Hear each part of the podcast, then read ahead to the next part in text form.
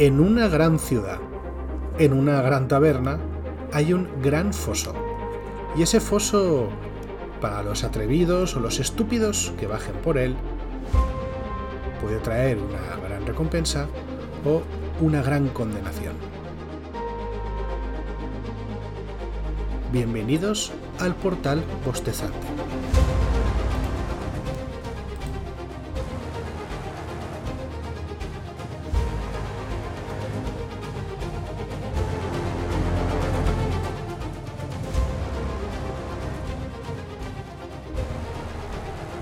Hola a todo el mundo, os doy la bienvenida a Level Up, un podcast ofrecido por Ediciones Shadowlands, dedicado a Dungeons and Dragons y en el que te echaré una mano para acercarte al juego y empezar tus aventuras en sus mundos. Yo soy Nacho G-Master y hoy seguimos hablando de las aventuras y campañas oficiales de Dungeons and Dragons, concretamente del compendio de aventuras de cuentos del portal Bostezante. Pero antes de empezar con esto y de presentaros a nuestro invitado, vamos a hablar de shadowlands.es barra levelup, una dirección en la que además de poder acceder a todos estos maravillosos podcasts que os estamos trayendo, también podéis apuntaros a una lista de correo y recibir un par de aventuras gratuitas con las que echar unas cuantas horas de diversión a este nuestro juego.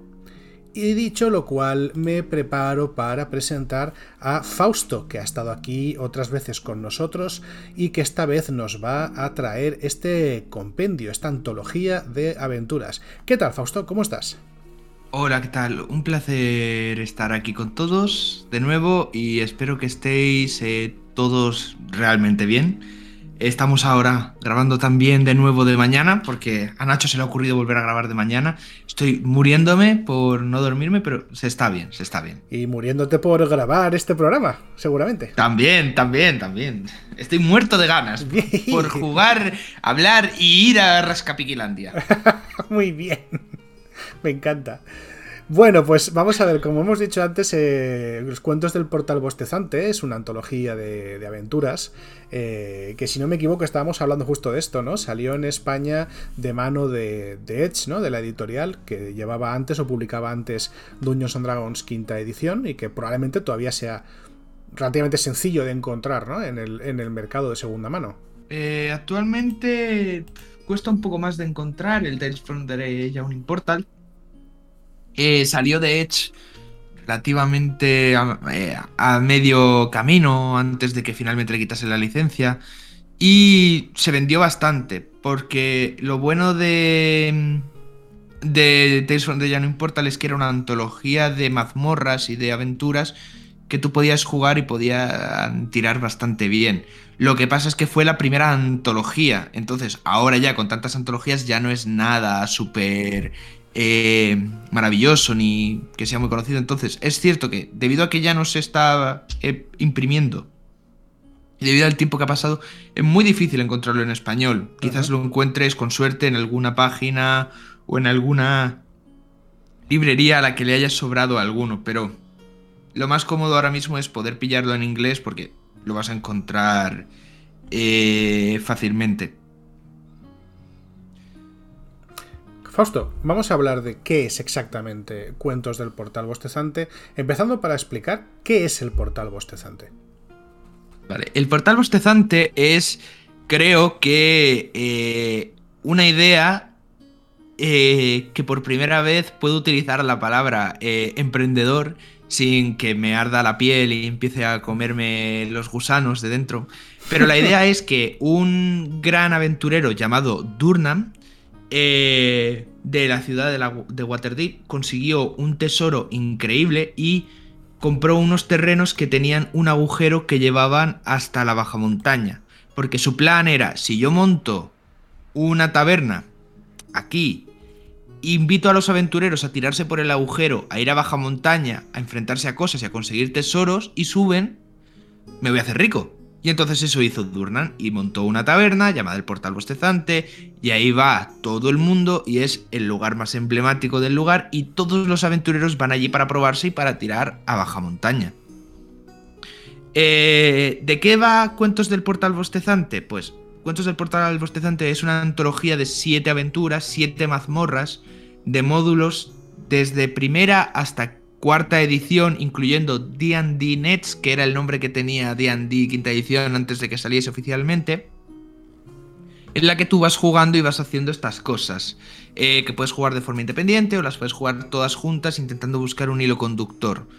Eh, ¿Y qué tiene que ver esto con el portal bostezante? Bueno, pues porque técnicamente la historia, el hilo conductor que te están dando de lo que está sucediendo es que todas estas aventuras que estás viviendo son sitios de los que te habla Durnan, que te recuerda, o incluso son historias que te está contando de cuando estuvo allí.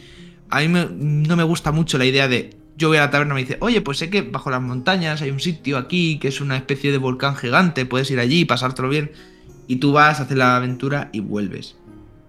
Pero esa es la historia canónica.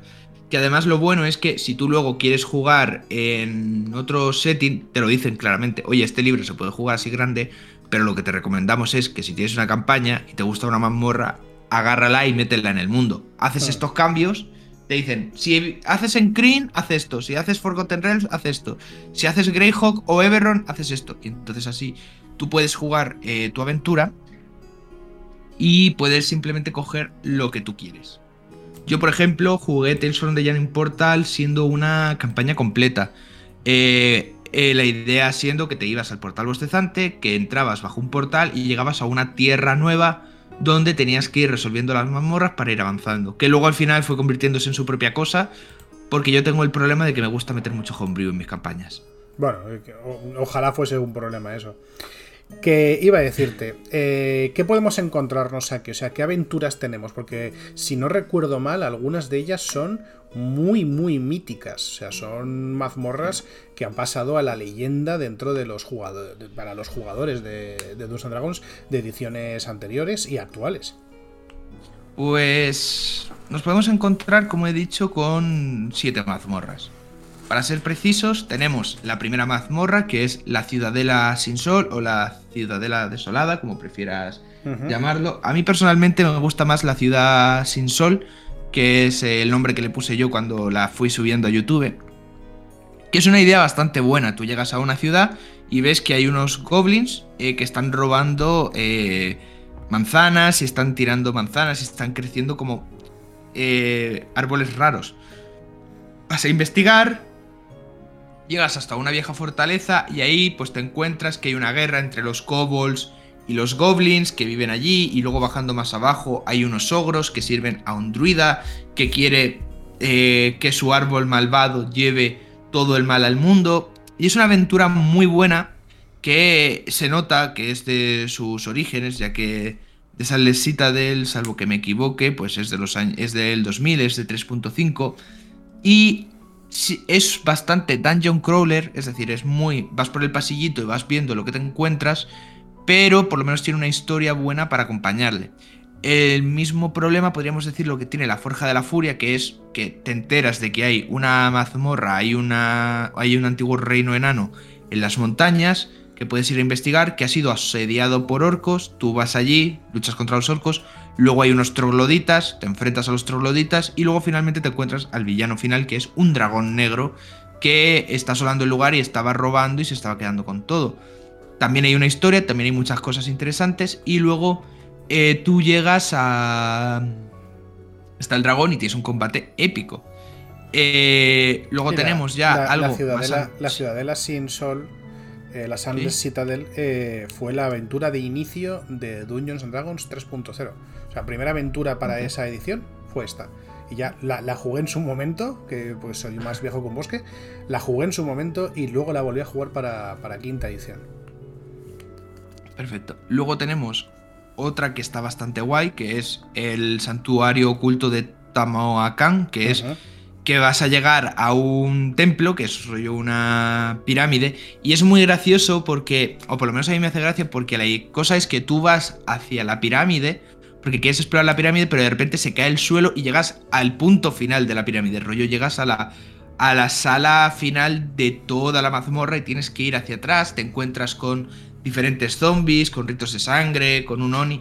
Es también una aventura divertida, tiene algunas mecánicas chulas, por ejemplo tienes un juego de pelota que tienes que ir rebotando una pelota para colarla en un aro y así poder pasar, tienes eh, que controlar, por ejemplo, el nivel del agua de una zona para poder liberarla y poder atravesarla.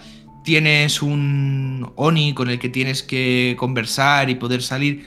Y es también una, una aventura bastante, bastante buena, por no decir eh, de las mejores. Además, esta aventura se usaba para los torneos oficiales de dragones y mazmorras, que eso, os acordaréis, era que tú ibas allí y veían a ver quién era el que conseguía acabar la mazmorra y quién la podía acabar antes. Correcto, de hecho te a decir, eso, es que son típica, típica dungeon de, torneo de, y aparte diseño gigaxiano de, y puzzles gigaxianos, lo del control del agua y tal, súper típico, sí. A ver, es que también tenemos que pensar que es eso. Esta aventura nació en 2017, cuando eh, Wizards lo que estaba buscando era traer a la gente antigua un poco diciendo, oye, ¿recordáis eh, todo esto? ¿Recordáis eh, jugar todas estas aventuras? Al igual que combinarlas con la tumba de aniquilación, que te meten a Cererak, te meten el templo de Tamoacán para intentar recordarte esa, esa idea. Luego la siguiente aventura, también me encanta, es White Plum Mountain, que es también una aventura de eh, torneo. Que era que tú te metes en la vieja guarida de un mago que había creado un zoológico en un volcán. Entonces tenías tres caminos y dependiendo del camino que siguieses, pues te enfrentabas contra un vampiro, contra un cangrejo gigante o contra un oni. Y lo que hacías es que entrabas allí para robar objetos mágicos, porque este mago tenía objetos mágicos ultrapoderosos en su zona. De hecho, uno de esos objetos mágicos es básicamente eh, Tormentosa, la espada de Elric de Melniboné, que se llama aquí Black Razor, que es una, espada que roba alma y te da vida. Es salvaje. Es, tormentosa. Muy salvaje ese arma, ¿eh? Salvajísima.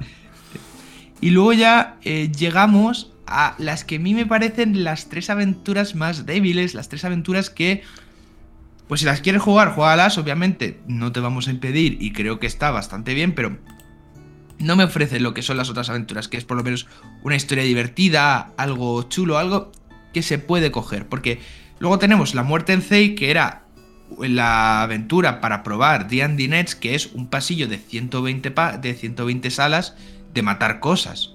Hmm. Entonces se puede hacer repetitivo y aunque se basa en Zei, en esa tierra de los eh, magos rojos que hemos visto, por ejemplo, en la peli de D&D, Honor entre ladrones, y que muchos conocerán, pues no tiene suficiente lore ni suficiente historia como para que sea interesante. Contra los gigantes es una aventura de Gary Gygax, que no me ha gustado nunca la forma de escribir de Gary Gygax, ni sus aventuras ni sus libros, y aquí va sobre que hay gigantes malvados y te mandan hacia la montaña de los gigantes a matar gigantes.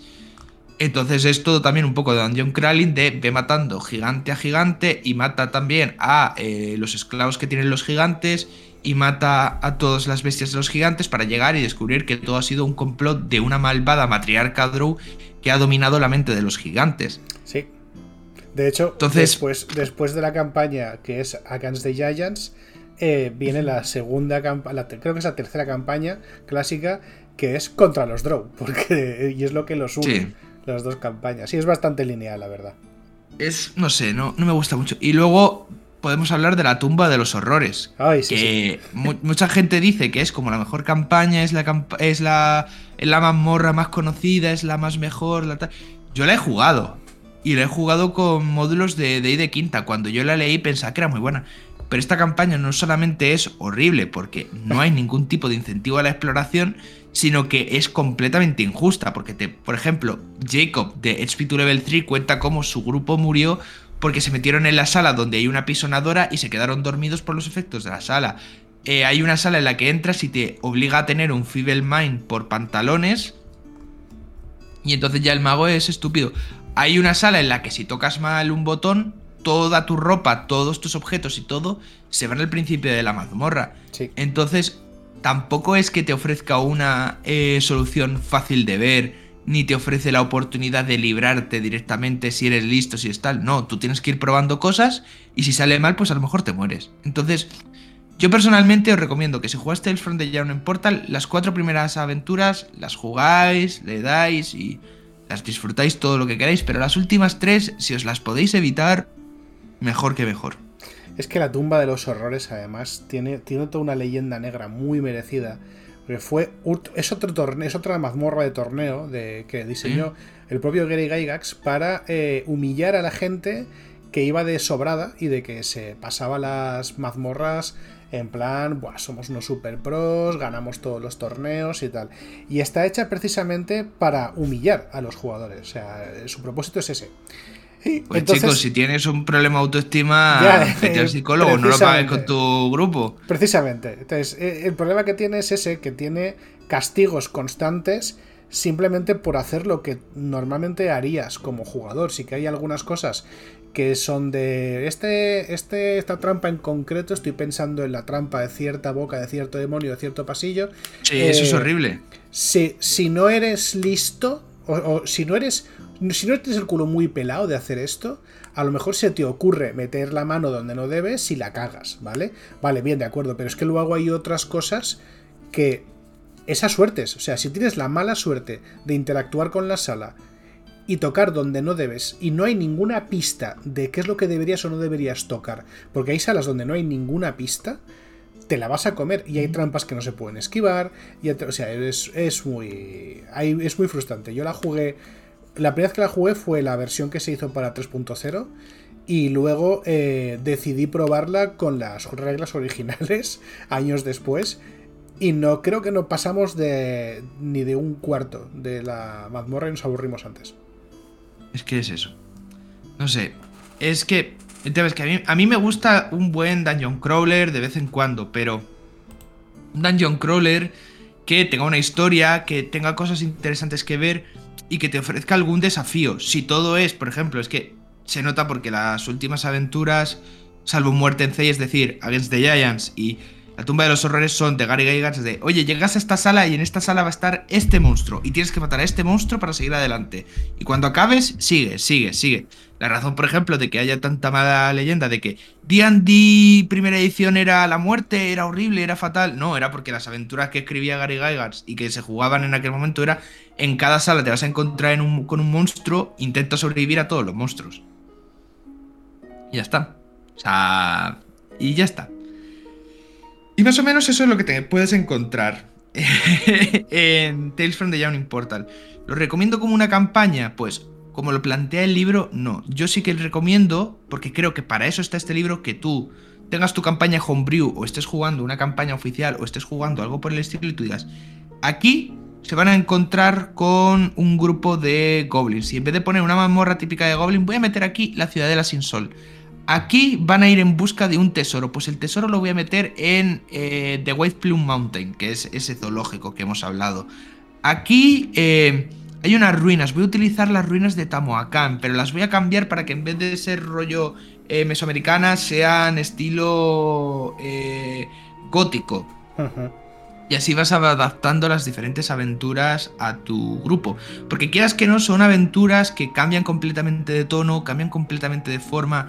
No estamos hablando, por ejemplo, de eh, Candle King Mysteries o Journey Through the Ryan Citadel, que todo ocurre en el mismo lugar y todas las aventuras más o menos las puedes relacionar entre sí. No, es decir, tú estás en una aventura en una montaña gélida y en la siguiente estás en mitad de un valle forestal tropical. Pues no tiene mucho sentido. Ya, sí.